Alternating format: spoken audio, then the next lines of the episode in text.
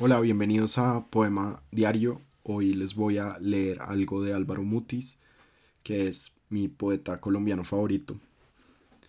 Eh, este poema se llama Cita y tiene una dedicatoria a JGD.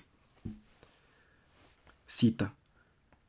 Bien sea a la orilla del río que baja de la cordillera, golpeando sus aguas contra troncos y metales dormidos, en el primer puente que lo cruza y que atraviesa el tren en un estruendo que se confunde con el de las aguas, allí bajo la plancha de cemento, con sus telarañas y sus grietas donde moran grandes insectos y duermen los murciélagos, allí junto a la fresca espuma que salta contra las piedras, allí bien pudiera ser.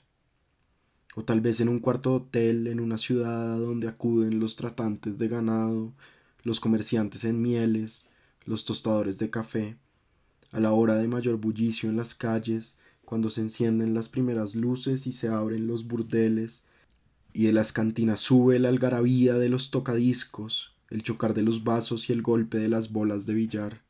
A esa hora convendría la cita, y tampoco habría esta vez incómodos testigos, ni gentes de nuestro trato, ni nada distinto de lo que antes te dije, una pieza de hotel, con su aroma a jabón barato, y su cama manchada por la cópula urbana de los ahitos hacendados, o quizá en el hangar abandonado en la selva, a donde arribaban los hidroaviones para dejar el correo, hay allí un cierto sosiego, un gótico recogimiento bajo la estructura de vigas metálicas invadidas por el óxido y teñidas por un polen color naranja.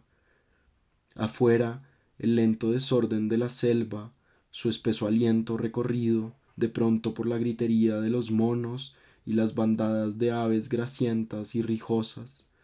Adentro, un aire suave poblado de líquenes, listado por el tañido de las láminas, también allí la soledad necesaria, el indispensable desamparo, el acre albedrío.